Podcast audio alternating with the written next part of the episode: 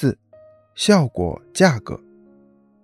要知道你的商品能有多大功效，尤其要了解商品的真正价格，做到心中有数，以备酌情进行讨价还价。五、卖法是批发还是零售，还有运输方法等，都是对方必须了解而且十分关心的问题。六、购入渠道、市场评价。商品从何而来？是否值得信赖？商品的声望如何？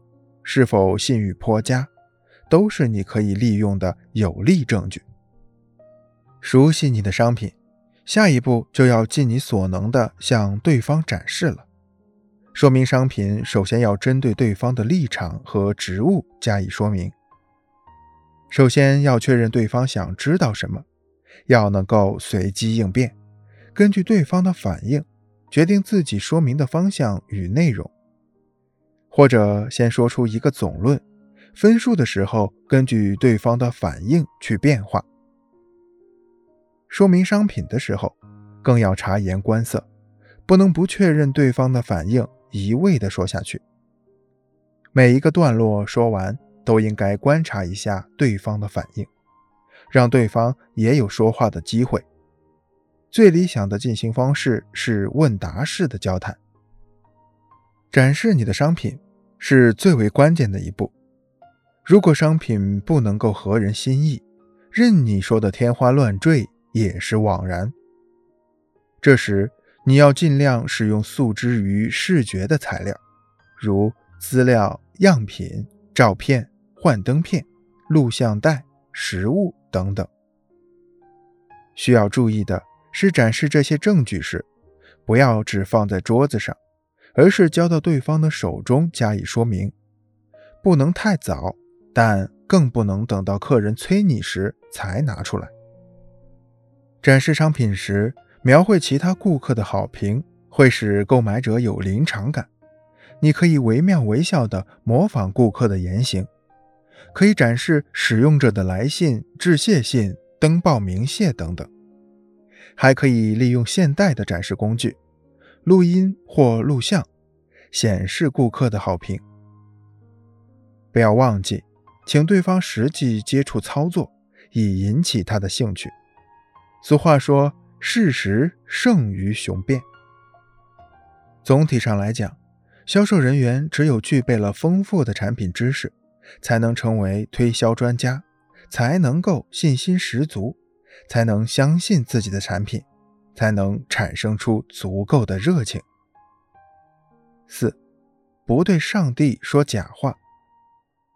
顾客对商品、商店、售货员的信任感影响其购买力，而这种信任感又常常取决于售货员的语言。售货员不能老是盯着商品说话，不能总是把自己和顾客陷于买卖关系之中。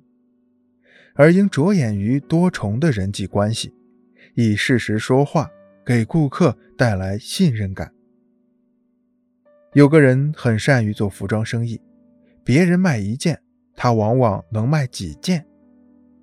一次谈话中，有人问他生意有何诀窍，他笑了笑说：“要善于示弱。”接下去他举例说：“有些顾客到你这里来买衣服。”总是东挑西拣，到处找缺点，把你的衣服说得一无是处。顾客总是头头是道地告诉你哪种衣服质量最好，价格又适中，式样与做工又如何精致，好像他们才是这方面的专家。这时你若与之争论，毫无用处。他们这样评论，只不过想以较低的价格把衣服买到手。这时你要学会示弱，比如你可以恭维对方确实眼光独到，很会挑选。自己的衣服确实有不足之处，如样式并不新潮，颜色太单调，衣领太高，夏天穿起来热。不过单调颜色给人一种柔和的感觉。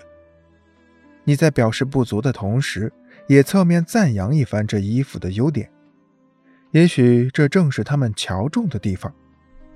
顾客花这么大心思，不正是表明了他们其实很喜欢这种衣服吗？